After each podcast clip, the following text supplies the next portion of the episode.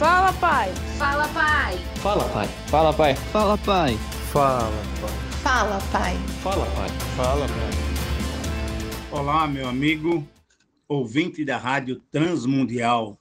Aqui quem fala é o pastor Itamir Neves. Eu sou pastor, um dos pastores da primeira igreja batista de Santo André, professor da Faculdade Teológica Batista de São Paulo e apresentador também na rádio dos programas através da Bíblia, entendendo a Bíblia e a palavra em canções. Eu gostaria de compartilhar com você sobre a experiência única de conhecer a Deus como nosso Pai. Muitas pessoas dizem conhecer a Deus, mas mas têm um conceito errado a respeito dele. Elas o veem como um Deus bravo, um Deus tirano, mas a Bíblia mostra que ele é o nosso Pai, como por exemplo na passagem de Isaías, capítulo 64, versículos 4 a 8, que eu leio para você exatamente agora. Isaías 64, 4, 5, 6, 7 e 8. Desde os tempos antigos, ninguém ouviu, nenhum ouvido percebeu, e olho nenhum viu outro Deus além de ti, que trabalha para aqueles que nele esperam.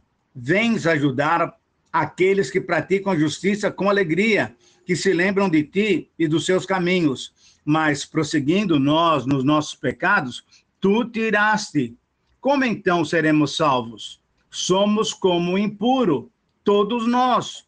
Todos os nossos atos de justiça não passam de um trapo imundo. Murchamos como folhas, e como vento, as nossas iniquidades nos levam para longe.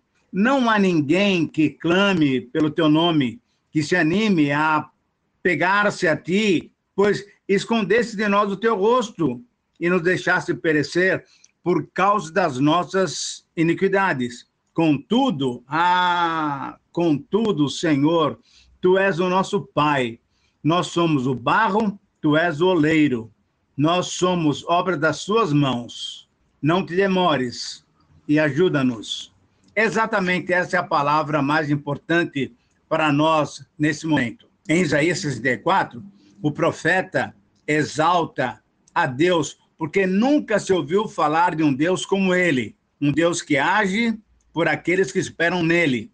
Isaías destaca então: o Senhor Deus tem prazer naqueles que praticam justiça, eles desfrutam o favor de Deus. E Isaías mostra então que Deus tem um coração aberto para nós. Ele é o nosso Pai e está sempre à nossa disposição para receber as nossas orações, para receber a nossa gratidão também. Você, como pai, eu espero que você também entenda a maneira pela qual você tem sido tratada por Deus. E a partir daí, trate também seus filhos dessa mesma maneira. Um pai abre o coração, perdoa os seus pecados e ele encaminha o seu filho para os caminhos corretos. Que Deus possa lhe abençoar. Eu espero que essa mensagem tenha sido edificante para você. E eu te convido a fazer um momento de reflexão proposto nessa descrição, nesse episódio.